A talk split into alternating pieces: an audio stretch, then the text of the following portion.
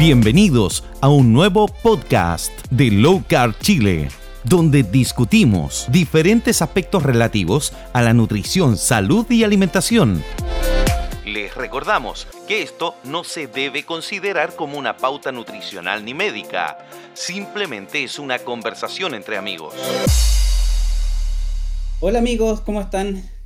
Hoy un nuevo episodio en donde conversamos eh, largamente aburridamente para unos, entretenidamente para otros. Muchas gracias por todos los apoyos que nos llegan por todos lados, por varias vías. Eh, tratamos de ir abarcando los temas que nos van dando. Eh, hoy nuevamente con Diego. ¿Cómo está Diego? Hola, hola a todos, de vuelta. ¿De vuelta? Sí, pues tuvimos un capítulo en que se lo tomó la Josefina de nuevo. Ah, ¿verdad? Que nos invaden. Es como un virus. Sí. Oye, pero nosotros acá estamos contraatacando y esta vez trajimos a alguien eh, súper mega powerfuloso. Tremendo eh, invitado tenemos hoy día.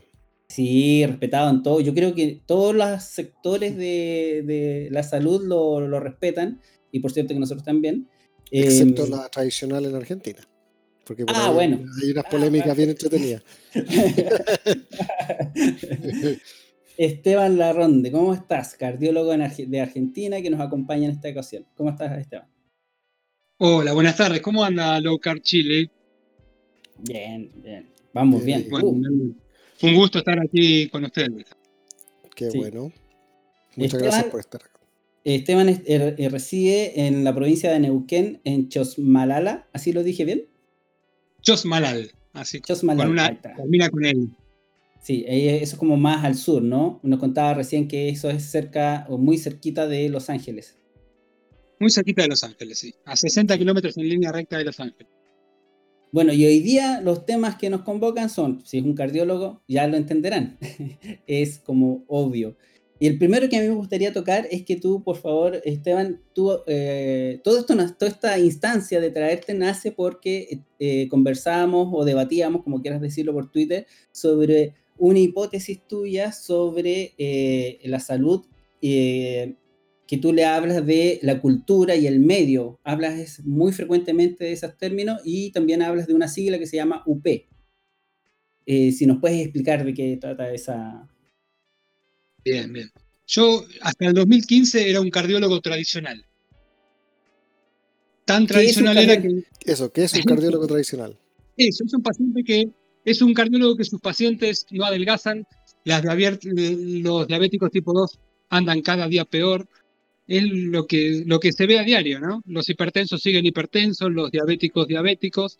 A los diabéticos le damos cada vez más insulina, eh, los pacientes cada vez con más sobrepeso. El cardiólogo tradicional, lo que vemos a diario en, todos lados.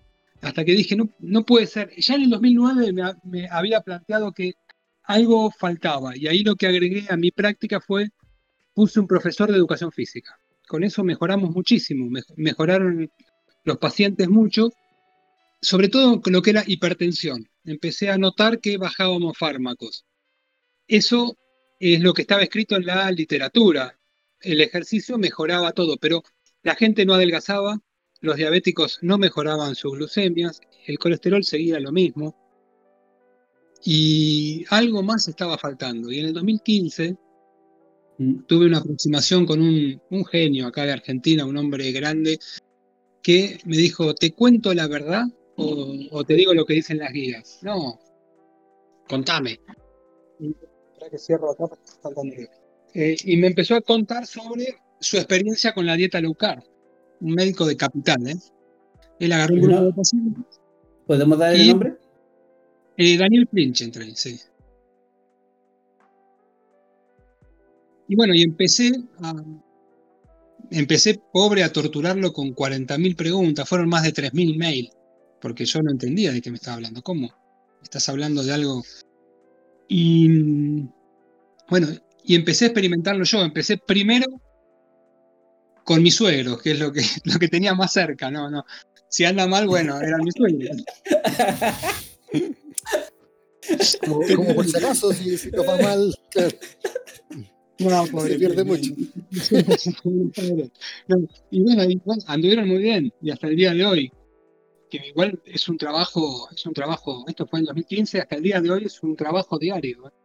Después empecé con un amigo que es un traumatólogo en Bariloche, que es una ciudad más al sur, eh, que lo entendió enseguida y revirtió su diabetes. Estaba, estaba muy cerca de perder visión y empezó a, empezó por lo menos a no seguir perdiéndola y a dejar de usar insulina, bueno, con todo lo que ustedes saben, ¿no?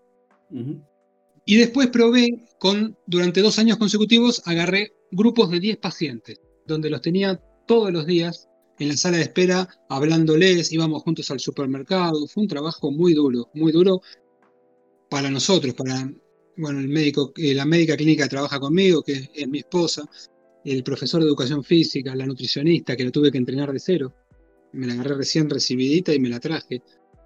Y fue como un, primer experimento que la verdad salió muy bien, muy bien con 10 pacientes.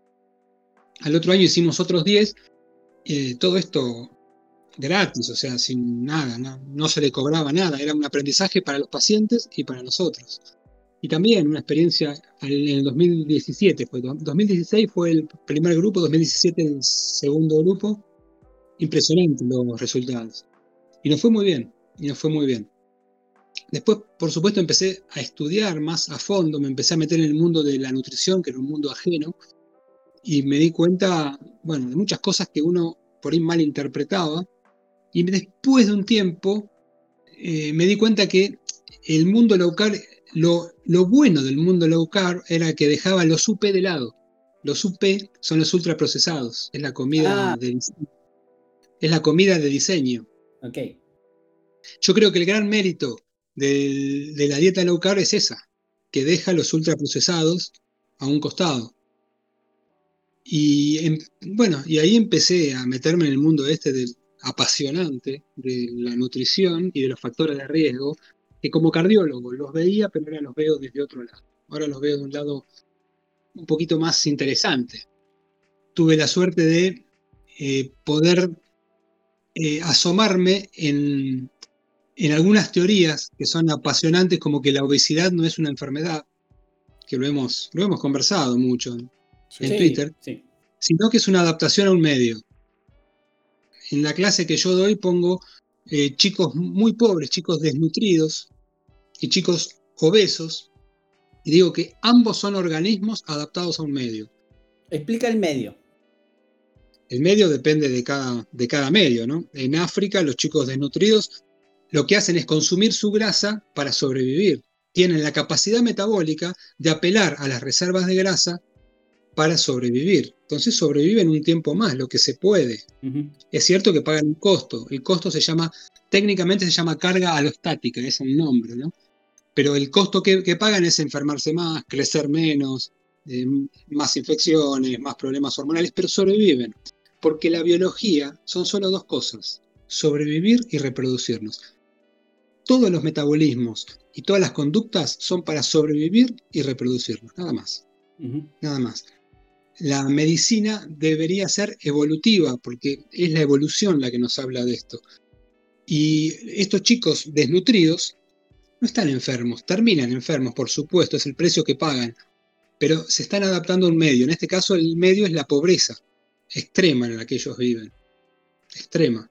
Entonces su cuerpo se adapta usando sus reservas de grasa para sobrevivir. Y llevando esa, esa analogía a, alguna persona citadina, eh, él está en otro medio, eso es lo que tratas de decir, ¿no? Claro, la persona con sobrepeso y obesidad lo que hace es, eh, se encuentra en un medio obesogénico, un medio que, por alguna razón, que pueden ser los UP, los, ultra, los ultraprocesados, que es comida de diseño, que empieza a hacer daño, mirá si serán dañinos, que empiezan a hacer daño más allá de si tienen proteína, carbohidrato, grasa, empiezan a hacer daño desde el envase. Mm. ¿Por qué? Porque hacen envases con una forma especial, con los colores especiales, ponen eh, muñecos de historietas, empiezan a hacer daño desde el envase. Es comida de diseño. Y eso va más allá, si es si son carbohidratos, si son proteínas, más allá. Apelan a nuestros centros cerebrales más primitivos y apelan a lo que se llama estímulo supernormal. No sé si se los conté yo alguna vez eso. Me parece haberlo leído por ahí. Alguna vez lo puse, sí. Sí. El estímulo supernormal es un premio Nobel que ganó un, zoólogo holandés hace unos cuantos años ya, que él lo describió con unos peces, pero el ejemplo que yo digo siempre que me encanta decirlo es el escarabajo joya. El escarabajo joya vive en Australia.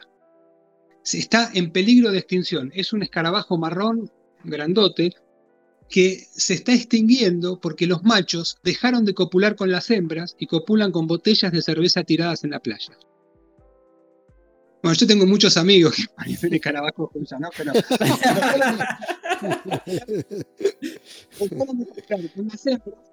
¿Por qué? Porque ven en esa botella marrón, grande, brillosa, una super hembra.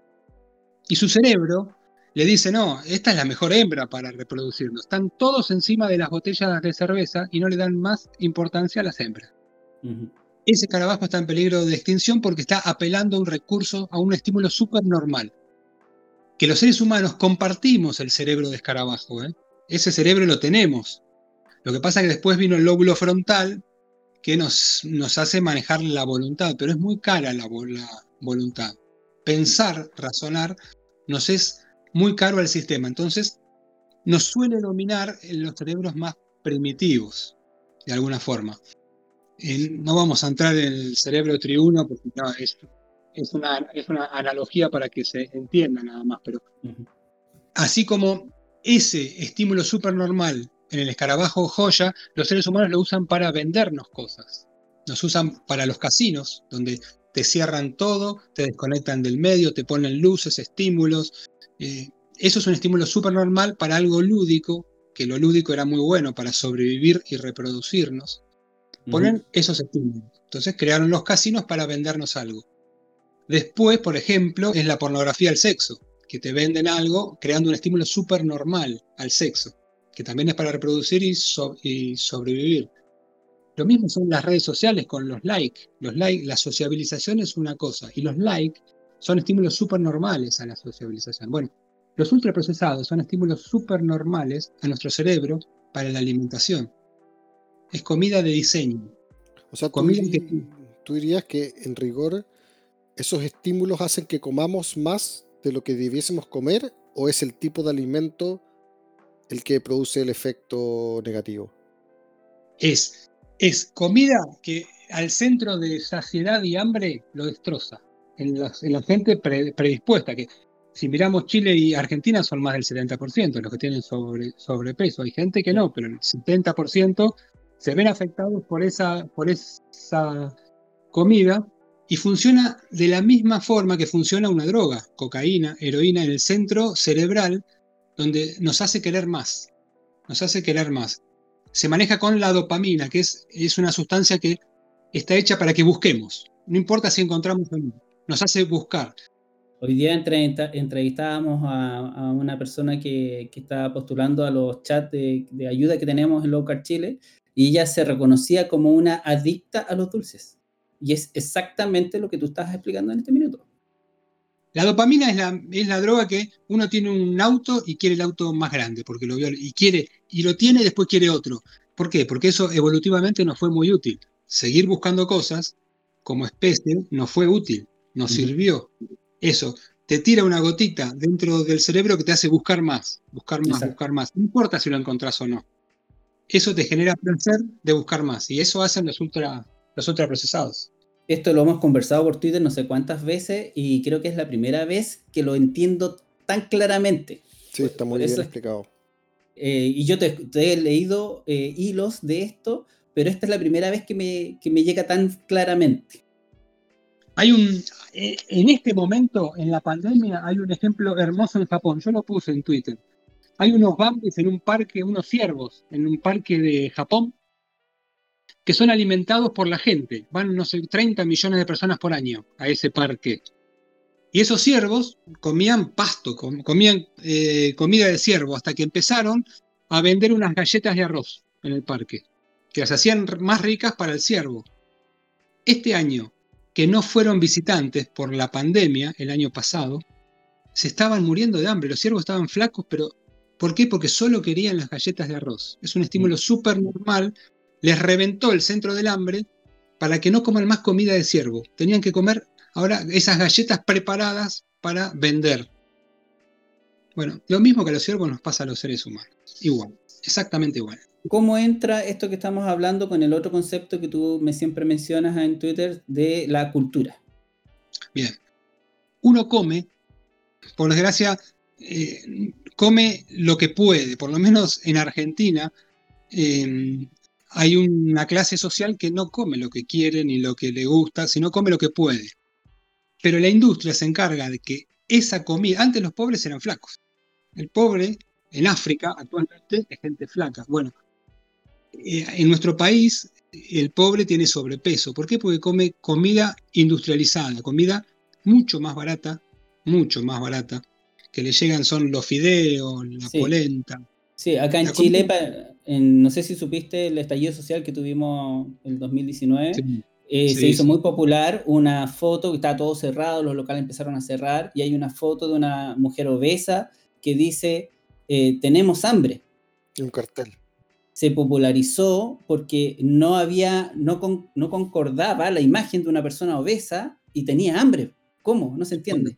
Claro, cuando yo doy la clase de esto, hay una, acá tenemos una, corriente nutricional, la clásica, ¿no?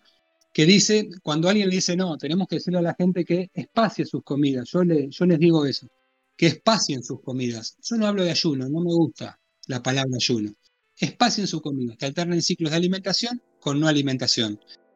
Y enseguida me contestan, no, porque el hambre es una deuda social y se paga con comida, me dicen. Claro, pero yo pongo en mi clase pongo una foto de una persona obesa y una foto de una persona desnutrida, los, mismos chicos que pongo, y, le pregunto a la gente, ¿qué siente estas personas? Y curiosamente, el obeso y el desnutrido, los dos tienen hambre. Hambre incontrolable. Es más, y el obeso tiene más hambre que el desnutrido, más hambre. Porque el problema es la saciedad. Y los dos no tienen ganas de moverse. Y los dos tienen eh, lo que llamamos el sedentarismo, ¿no? Porque, porque no pueden moverse, ninguno de los dos. Uno porque está ahorrando y el otro porque de alguna forma también. De hecho, creo que una vez lo conversamos en relación a la insulina, que tenía que ver con que, con que el obeso, en rigor, eh, ¿te acordáis que tenía que ver con la teoría de Jason Fung? Que era el obeso, ¿qué pasaba con la, con la, con la insulina? ¿No dejaba entrar el alimento a la célula o era que estaba lleno de alimento la célula? Era una de dos cosas. Y lo que dice Fang es que mm, él pone el ejemplo de los, de los que empujan a la gente en el metro en, en Japón. Como que está lleno y la insulina le mete más. Yo la verdad no, lo sé, no lo sé cuál es la verdad de eso. lo que sí sé Claro, lo que sí sé, que eh, hambre tienen los dos y que una se paga con comida y la otra justamente sin comida. Eso es lo interesante, ¿no? La deuda de hambre es con el que tiene desnutrición y con la otra persona tiene que no comer, básicamente. Sí, se entiende. Pero el punto era la cultura, para allá yo. Claro. Estas personas eh, realmente comen lo que pueden. Comen, comen para sobrevivir, no pueden decidir. Y generalmente eh, no tuvieron la educación necesaria porque no accedieron a, las escuelas, a las universidades. Entonces comen lo que pueden. Y no pueden escapar de eso. ¿Estarían obesos? O sea, o tú, crees esto, porque lo, lo he visto en otras partes. ¿Estarían obesos porque su obesidad sería una respuesta a una enfermedad y es una respuesta inflamatoria que en rigor está protegiéndolos? de algo. Claro, yo lo llamo bendita obesidad, bendita obesidad. Porque si esta gente eh, no hubiera comido esa comida, por ahí no comía nada. Por ahí estaban como están en África. Comen lo que pueden, con lo que tienen. Y el cuerpo lo que hace es, como están comiendo una comida que es una porquería, comida de diseño, que les hace una disrupción del hambre, del centro de la, saciedad y del hambre, comen cada vez más, porque es comida para vender, para vender cada vez más. Eh, como es una comida barata, comen y comen y comen, y por suerte toda esa cantidad de comida que le ingresa, que son sustratos oxidables, es técnicamente. Si eso queda circulando, le tapan las arterias y a los 20 años mueren. Mm. Pero por suerte no pueden pasar a grasa, porque tienen el metabolismo para pasarlo a grasa. Y bueno, se pasa la grasa y ahí lo guardan. Lo guardan, lo guardan. Es casi un mecanismo de defensa. Claro, es una defensa, es bendita obesidad, no es una enfermedad. Se termina pagando un costo. Hay una enfermedad que se llama lipodistrofia, donde nacen sin células grasas. Mueren a los 20 años. Mm. A los 20 años se les taparon todas las arterias. ¿Por qué? Porque eso circula. Y no se puede guardar a- no se puede guardar como lo menos dañino, que es grasa. Mm, Se entiende. Podríamos Ya, pasar pero- al tema de la grasa. Espérate, pero eh, eso eh, eh, todavía no, no entiendo el concepto, ¿por qué le llamas cultura? Porque comemos lo que podemos en el medio que estamos. Ya, pero tú dabas un ejemplo en Twitter de eh, que a un, a un eh, no sé, un panameño le venía bien una piña o un plátano, pero a un esquimal no le venía bien. Es, ahora entiendo el para dónde me. Sí. Eh, aparte, evolutivamente, evolutivamente, ¿por qué hay gente con la piel más oscura y con la piel más clara? ¿Qué piensan ustedes? Porque se adaptaron al, al medio. A la- yo creo que tiene que ver con el sol, con el frío y el calor. Con el sol. Claro, solamente es eso. La única diferencia. Una vez fui atacado en Twitter por una horda de racistas por decir eso. La única diferencia entre alguien de piel más oscura con piel más clara es que evolucionó en un medio con más o menos sol. Nada, nada más. Los vikingos, como tenían muy poco sol, eh, se fueron adaptando a es- al poquito sol para recibir más sol. Ese, esa evolución también se da sobre las plantas que crecen en la zona, sobre los animales que crecen en la zona, y es lo que come esta gente después. Y, por ejemplo, un ejemplo, la gente de, con la piel más oscura que vive cerca del Ecuador tiene una cadena transportadora de electrones más acoplada se llama, están más juntos todos sus componentes. La cadena transportadora es lo que nos genera el ATP, que es la moneda corriente de energía del cuerpo. Más Ujú. acoplada, toleran muchísimo mejor los carbohidratos que alguien de piel clara. Muchísimo mejor. ¿Por qué? Porque crecen muchos más carbohidratos, muchas más frutas, muchas más cosas. Entonces, alguien con la piel oscura que viva en la zona donde evolucionó, tolera muy bien, puede comer banana, puede comer sin ningún problema, porque esa cadena transportadora está evolucionando en ese medio, con esa comida, con esas grasas que crecieron ahí, para eso. Yo eso lo entiendo perfectamente. Eh, me genera ruido algunas cosas. Eh, la primera es, ¿por qué le llamas a eso cultura? Para mí cultura es como muy amplio. Lo que pasa que cuando comemos, cuando uno come, el proceso de comer empieza de lo que aprendió, no sé, si cocinaba en tu casa tu papá, tu mamá, lo que aprendió de su mamá, que a su vez lo aprendió de su papá. Entonces, es un proceso comer. Alimentarnos es un proceso. Cada, cada comida que nosotros comemos tiene una historia. La comida tiene historia, menos los ultraprocesados que no tienen historia. Cuando uno come es porque uno se acuesta pensando qué va a cocinar el otro día, va al mercado, compra lo que más le gusta. Comer es un proceso cultural.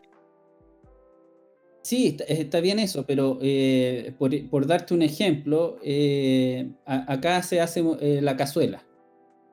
La famosa cazuela que lleva papas, lleva zapallo, lleva choclo, y que con el paso de los años fue Carne. modificándose a través del, y carne, y, y lleva, se ha ido modificando a través del tiempo.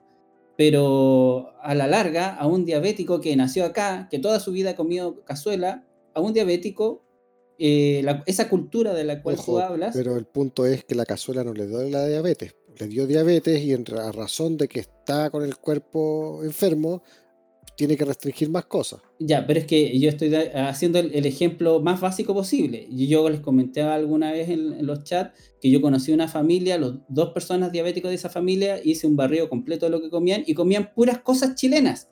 Lentejas, porotos, eh, la cazuela y así un sinfín de cosas, todas de nuestra cultura. Y habían dos diabéticos ahí, los otros eran hipertensos, el otro tenía no sé qué cosa, obesidad por todos lados. Entonces, estaban enmarcados en la cultura en la cual ellos venían de su padre, todo lo que tú acabas de explicar, pero estaban enfermos. Y no comían Sí. ultraprocesados.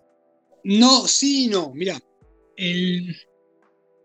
todos los estudios que hay en tribus aborígenes, aborígenes, eh, la enfermedad es muy rara. yo no te digo que no existe porque es una curva de Gauss. Hay, siempre hay un porcentaje mínimo de la población que desarrolla obesidad, que desarrolla diabetes tipo 2, que siempre fue alrededor, obesidad era un 6%, cuando no existía nada, que eran los individuos más sensibles o con más problemas de leptina o de insulina o lo que sea.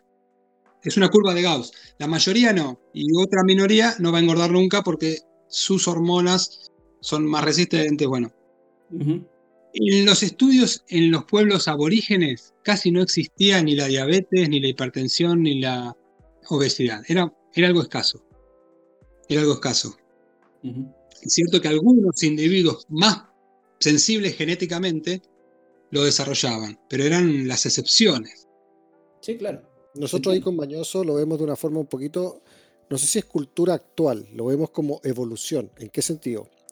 Siempre que alguien nos dice, ya, la fruta, por ejemplo, es un alimento que es natural de la naturaleza, ciertos tubérculos también, pero, pero decimos, a ver, ok, pongámonos en Chile en la época pre premoderna, eh, incluso si nosotros vemos la cantidad de años que lleva el ser humano en la Tierra, deberíamos estirarnos mucho más allá de la, de la revolución eh, eh, agroindustrial, ¿cierto? La revolución agrícola. Entonces, ¿qué tipo de frutas había en la naturaleza del lugar donde vivo yo actualmente, que es Chile, y que esa fruta yo pueda conseguirla hoy día en el mercado o en el supermercado? No hay. O sea, me, pueden nombrar tres, con suerte, unas pequeñas frambuesas serán, el maqui creo que una cosa que está en algún lado perdida en el planeta, pero no existe, o sea, no hay. Yo hoy día, en rigor, toda la fruta, todos los tubérculos, todo lo que yo veo en el supermercado no es autóctono, no es evolutivo. Y yo eso lo veo como cultura. O sea, si yo estuviese votado en un bosque chileno en esa época, no hay nada del supermercado más que los animales que yo en rigor podría comer. ¿Se entiende? No solamente no, porque no solamente eran carnívoros, eh, éramos omnívoros. La mayoría se comían no sé en la zona. En Chile, por ejemplo, la, ¿cómo se llama la planta esta que crece en mi zona? Crecía en mi zona, mm. eh, que es un pseudo cereal. Eh, la... ¿Quinoa? La quinoa. La quinoa crecía en Chile. Eh, y crecía en esta zona también. Los seres humanos básicamente comíamos plantas y animales o insectos, depende de la zona. ¿Y comíamos plantas en reemplazo de animales o comíamos plantas cuando no habían animales?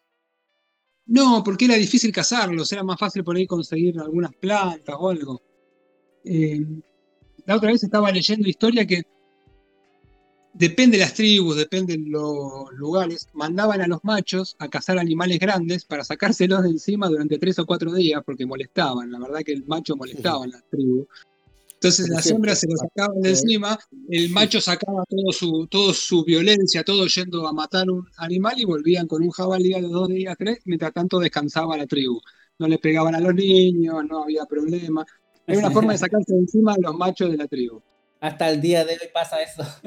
Sí, yo creo que somos omnívoros. Yo creo que somos omnívoros y que las plantas son una, son una, buena, son una buena elección. Las frutas son estacionales. Yo Siempre le digo a mis pacientes que respeten las estaciones, por favor, aunque sea eh, simuladamente, porque ahora ya no hay más eso, hay cámaras y tenemos frutas todo el, todo el año, y que traten de comer eh, las frutas que crecen en su zona, en 500 kilómetros a la redonda, excepto, excepto, ahí vamos a ver, si son sanos, sí.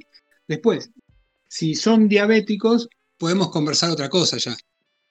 Ya, pero te, pero te fijas que, lo que estamos conversando escapa a, lo que uno conoce por el término cultura. Eso es lo que a mí me, chocó cuando yo la primera vez te, leí en, por Twitter, eh, hacer esta asociatividad, no la encuentro, por eso te puse por Twitter, eh, hay que conversarle esto porque no te lo entiendo y hasta, hasta ahora todavía no lo hago la unión. El medio ya lo entendí, esto todavía no logro hacer la unión de la cultura con todo lo que hemos venido hablando. Yo no te entiendo tampoco el, cuál es el reclamo. La, cultura, eh, primero como terminología, involucra actos sociales. No es solamente eh, comer o, tomar luz, tomar agua. involucra Todo, sí. otras cosas. Entonces, eso ya es un, un primer ruido al concepto que nos lleva eh, lo que siempre hablamos, que es el término salud. Entonces, hay muchas cosas que se asocian a la palabra cultura que no vienen con esta cosa salud. Por ejemplo, la, la alimentación, cuando mayor es tu, tu, cuando más estudio tienes, cuando vas a la universidad, menos te enfermas. Más acceso a mejor comida de calidad y menos ultraprocesados. Sí, sí. Tiene que ver muchísimo tu, tu, hasta tu educación. Muchas cosas de la cultura tienen que ver con lo que vas a comer. Claro, ya, es que, es que están, claro, es que hay, una acepción de cultura distinta. Yo entiendo Esteban, entiendo tu duda. O sea, básicamente tú ves por cultura más, más, eh, estás viendo las raíces, estás viendo ese tema, y Esteban está viendo en rigor lo que forma socialmente al ser humano, o sea, tu sociedad que te rodea, ¿ya?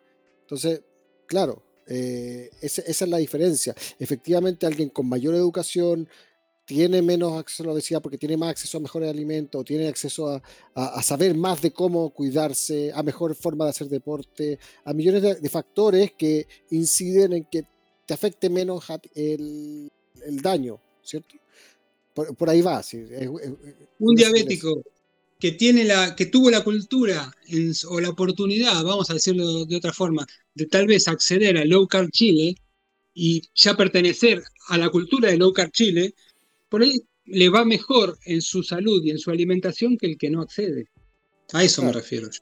Claro, es el Mm. entorno, es, el, es lo que configuró. En contexto, yo lo digo con contexto, Contexto. siempre. pero bueno. Sí. Ya, yo creo que ya lo entiendo. Eh, podría, podríamos divagar en esto como dos horas más porque tengo hartas dudas al respecto o, o cuestionamientos, ah, pero ya lo entendí. Pero hay otro tema que no, no queremos conversarlo contigo eh, y es sobre el colesterol. Bueno, Eh, porque tú eres... O sea, si no hablamos de colesterol contigo, ¿con quién hablamos? Sí. Eh, ponle la. Pregúntale la. la- Ah, bueno, es muy frecuente eh, en las personas que nosotros a- ayudamos que o llegan o en una alimentación cetogénica generan un, un perfil lipídico clásico que es que se pasan de, lo, de la cifra de miedo que es de 200. Y siempre sucede, siempre, o sea, no, creo que una LL, vez no ¿Estamos hablando total o LL? Total, total. Porque el, el- el ejercicio es el siguiente. La persona va, se saca un examen, su colesterol total es sobre 200 y el médico acto seguido, no, tú tienes que, este medicamento, que son estatinas finalmente. sí, eso es lo bueno, eso es lo que, lo que pasa siempre. Eso, es- primero, eso, eso es bueno, ese, ese tope de 200 existe, ¿Es, es correcto o eso está obsoleto? Y segundo, eh, es, es, ¿se puede hacer eso del que hacen los médicos? ¿Te pasaste de 200, toma este medicamento? O sea, básicamente en un perfil lipídico, que es donde se disgregan los parámetros más generales de colesterol, que tienen que ver con total, HDL, LDL, LDL, con eso, simplemente con ese examen, ¿es responsable, podría decir yo, entregar un medicamento a largo plazo? Esa es la. No. No, es, eh, es un tema difícil donde hay grises. Donde hay grises. No, pero y yo estoy, lo bueno de esto es que yo, a mí me odian todos, me odian los cardiólogos convencionales y me odian los de la rama de ustedes también, Eh, los, los ultra keto, los ultra keto. Somos Eres un bicho más raro que nosotros. Sí, sí, me, me gané el odio de, de todo. Yo creo que hay, no hay una respuesta para qué pasa. La gente que nos escucha sabe qué es el LDL, el HDL. Eh, exp- expliquémoslo rapidito. Tenemos el colesterol total, que es la suma de colesterol que se, que se mide en la sangre. Tenemos lo que se llama colesterol malo, que es el LDL. El colesterol bueno, que es el HDL.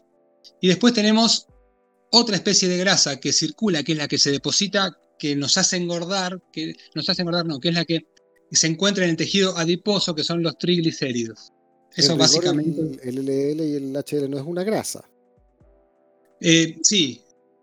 El colesterol en sí tiene más que ver con el alcohol que con la grasa. El colesterol. Y el LDL tiene grasa y proteínas. Tiene grasa y y, proteínas. Y es, acá es donde yo disiento con los tradicionales. Yo creo que el problema no es la grasa en sí, sino las proteínas que tiene eso. Pero ya estamos hilando más fino. Sí, no, no entremos en el tema del ApoE. Sí, esa es la parte más linda igual.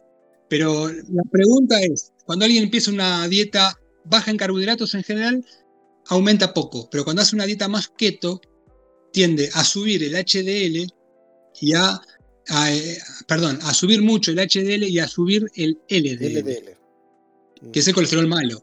Entonces, la pregunta ¿Que es... se le dice malo? Que se le dice malo. Para mí no, hay malo. La, corriente tradicional dice que LDL es la causa de la aterosclerosis. La causa, lo llaman así, la causa.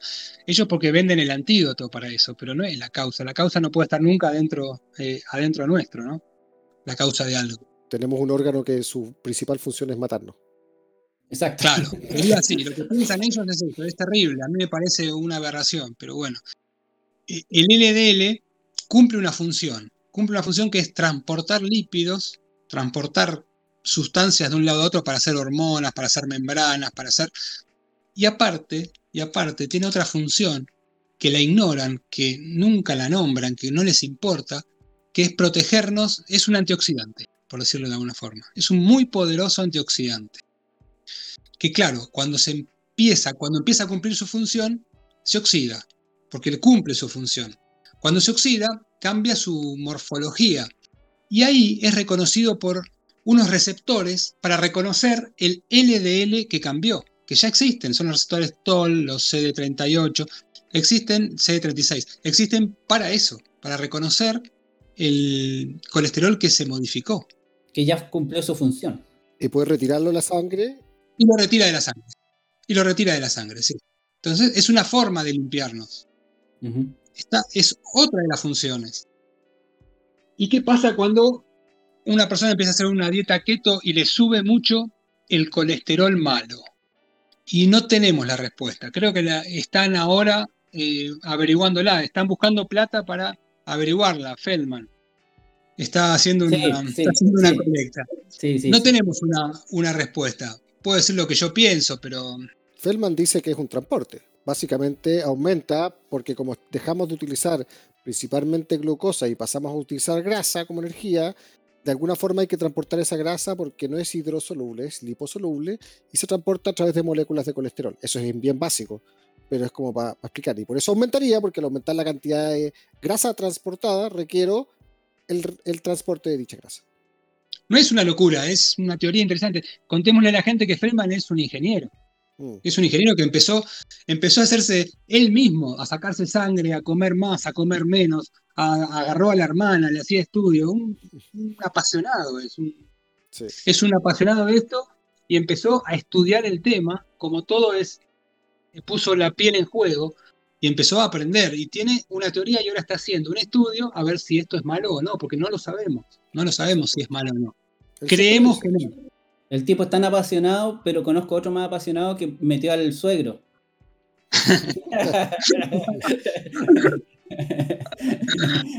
sí, hemos metido a mi suegro y a mi suegra. Oye, Esteban, Lo, mencionaste como a la pasada. ¿Cuáles serían los elementos principales que oxidan el colesterol? Que lo Principalmente, Sí, se llaman radicales libres. Se llaman radicales libres. Los radicales libres pueden venir de la contaminación, de una infección, de una, infección por virus, por bacterias, pero principalmente en nuestro medio vienen de la alimentación. Vienen de la alimentación.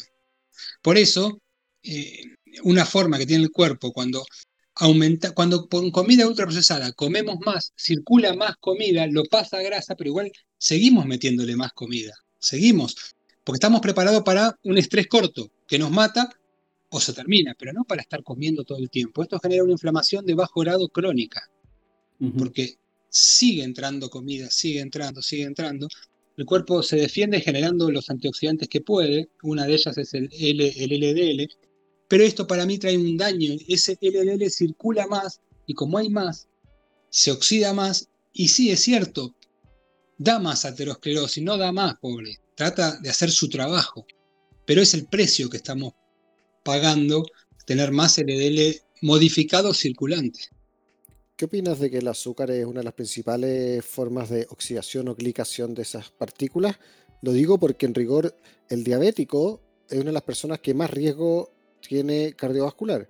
¿Y por qué? Porque, o sea, tiene niveles elevados de azúcar en la sangre y en rigor ese azúcar estaría glicando este colesterol o oxidándolo, ¿o no? Sí, la glicación es, vamos a explicarlo, es cuando eh, ese azúcar cambia la conformación de las proteínas que hay por todo el cuerpo, ¿no? Y las modifica para hacer daño. Es una de las formas malas, sí, sí, sí, sí.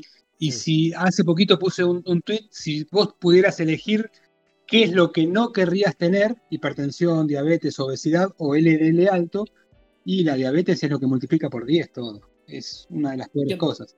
Que después tiraste el resultado basado en un estudio que, decía que diabetes era el, que el más factor de riesgo provocaba. Sí, y LDL muy poquito, el colesterol muy poquito, 1.6 contra 10%, contra 10 veces más. Eh, sí. sí, la diabetes es una... que también la diabetes tipo 2 es una defensa del cuerpo. ¿eh? Lo que hace es hacerse resistente a la insulina para defenderse algo, que es esto, esta ingresa, esta, este ingreso crónico de comida, que el problema está ahí. El problema está ahí. Y antes de la resistencia a la insulina tenemos resistencia a la leptina, que es la hormona que te dice parar de comer, se genera la grasa y se libera. Porque no tenemos un cable entre cada célula grasa y el cerebro. Entonces, las células grasas liberan una sustancia que se llama leptina para decirle al cerebro, mira, ya somos muchos, para de comer. Se llama leptina esa, entre otras, ¿no? Lo primero que se hace es una resistencia a la leptina. Manda tanta leptina para decirte que pares de comer que se produce una resistencia a la leptina. Eso empeora ese cuadro de comer cada vez más.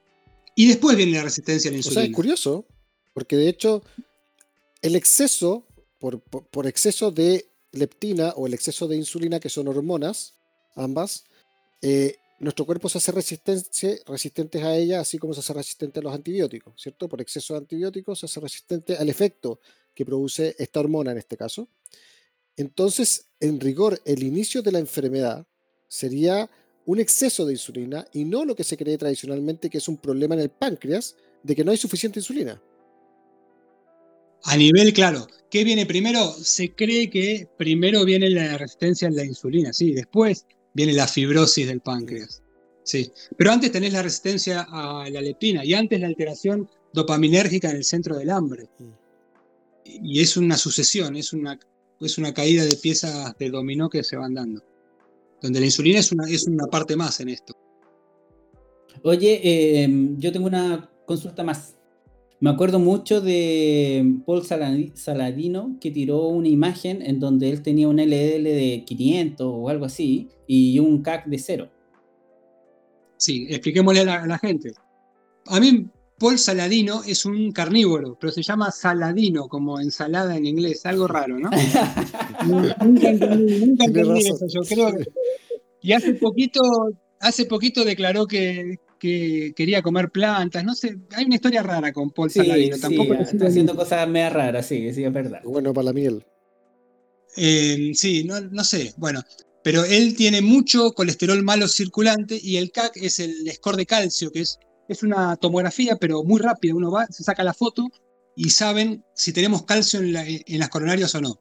Si ese estudio nos da cero, la probabilidad de tener un evento es bajísima, un infarto o un accidente cerebro. Aprovechando de, este, esto que estoy eh, consultando, ¿qué es más certero, el CAC cero o, un colesterol total elevado? No, hasta ahora lo más, lo más, eh, lo que más predice es un score de calcio de cero pero sabemos que tampoco es 100%, porque hay placas de aterosclerosis que tienen mucho, mucho, mucha sustancia inflamatoria adentro que no tienen calcio. Y esas son las que por ahí explotan y tapan la arteria. Es más raro, pero existe, pero existe, existe. Igual, como, como lo has dicho varias veces, es una cosa de probabilidad. Es probabilidad, sí. ¿Qué pasa con una persona que tiene 500 de colesterol malo cuando lo normal es 100? Y a mí no me gusta porque tiene tiene esas proteínas que son, es el LDL, más tiempo circulante y más probabilidad de que se modifiquen por comer. Comer es tiene un costo que se paga. Se generan radicales libres, que normalmente lo neutralizamos. Pero comer tiene un costo, aunque uno coma sano. Tiene un costo. Se generan radicales libres, que es necesario pagar ese costo. No hay vuelta para eso. Estaba respecto a lo mismo de Paul Saladino, estaba viendo recién, o sea, hace un rato, un video muy bueno de Paul Mason, para que lo vean. Eh, eh, todas las presentaciones de él son buenísimas. Este respecto al colesterol. Y al inicio cuenta algo similar. De hecho, él, parte su presentación contando que tiene un paciente que llegó a su consulta con un problema. Que él fue, él es deportista y él fue al seguro a tratar de sacar un seguro de vida o de salud y se lo negaron. Y Gallo dije, fue al del doctor y le dice, ¿por qué me negaron este seguro de salud? No, no, tengo idea. Y em, el, el, doctor Paul Mason le, analiza y lo ve y, y, muestra una foto en la presentación del tipo que es un tipo fitness, o sea, muscularmente espectacular, muy fitness, pero tenía un colesterol altísimo.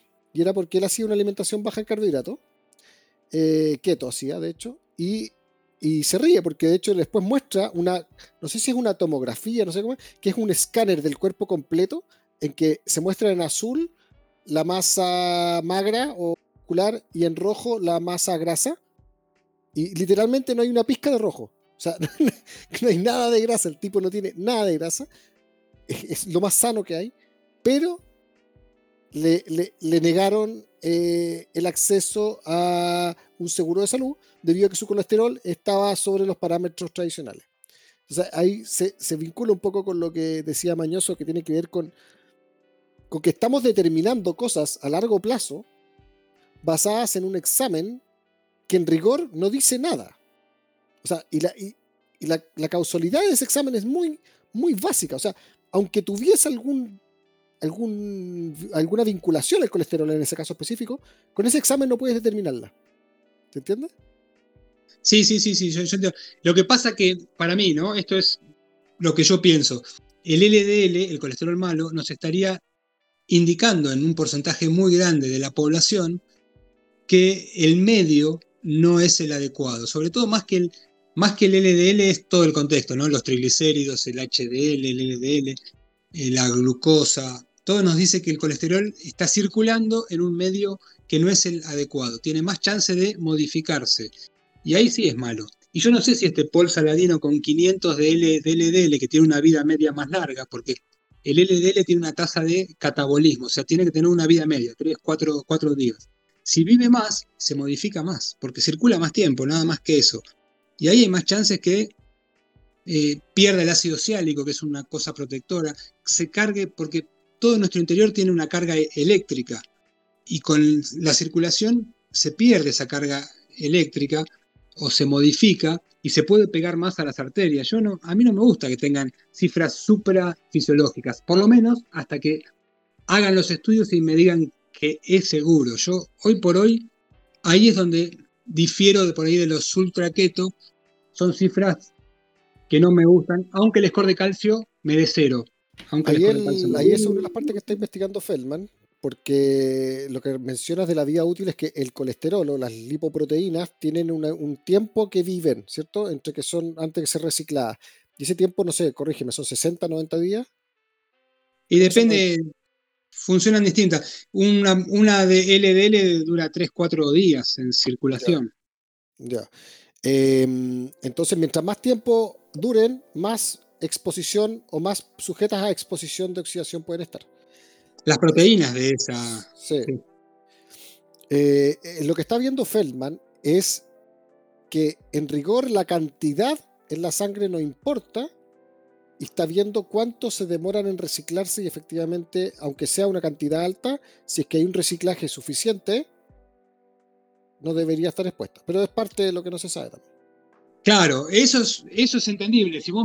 Si a mí me dicen, no, mira, aumenta la tasa de catabolismo, se llama la tasa catabólica. Eh, bueno, está bárbaro, porque sí, porque no, no circulan más tiempo, no se pegan a la pared, no destruyen el glicocáliz, que es otra cosa que hay que tener presente. Todas nuestras arterias tienen como una, como una capa de algodón que nos protege de todo. Y eso nos separa a las LDL de la, de la pared de la arteria, nos separa todo. Y eso también se pierde cuando el medio es desfavorable. ¿Ya? Em, estamos en el tiempo de la tensión, como dijo, como dijo Esteban, de como que empieza a decaer ahora la tensión. Y bueno, eh, no me queda más que em, agradecerte eh, enormemente por eh, haberte tomado el tiempo aquí de, conversar. Y, bueno, si quieres otra vez más venir aquí a conversar en este mismo tenor. Me gustaría ir a, ir personalmente. Yo hasta hace poco iba, iba siempre a Chile, era mi lugar preferido del mundo. Acá nos cruzábamos y nos íbamos o a Temuco o a, más al sur. a mí me encanta Chile y a Santiago fui una sola vez. Fui una sola vez y fui a Olmué y me encantaría volver, así que... A mí, a mí me gustaría ir a conocer los asados de, allá de Argentina. ¿Sí? Ah, bueno, eso sí, cuando quieras. Estamos cerca. ¿eh? bueno, si, si viene para acá hacemos un asado, pero sin planta. no, no, hay que comer plantas. ¿eh? No le tengan miedo a las plantas, a las hojas verdes, todo eso es bueno. Pongamos unos champiñones con queso. También, también, eso me gusta. Oye, sí, no, eh, muchas gracias por venir, en serio. Em, y cuando quieras, pues, podemos volver a hacer. Gracias. Cuando quieras. Acá estamos. Un abrazo grande. Que esté bien. Una vez. Nos vemos.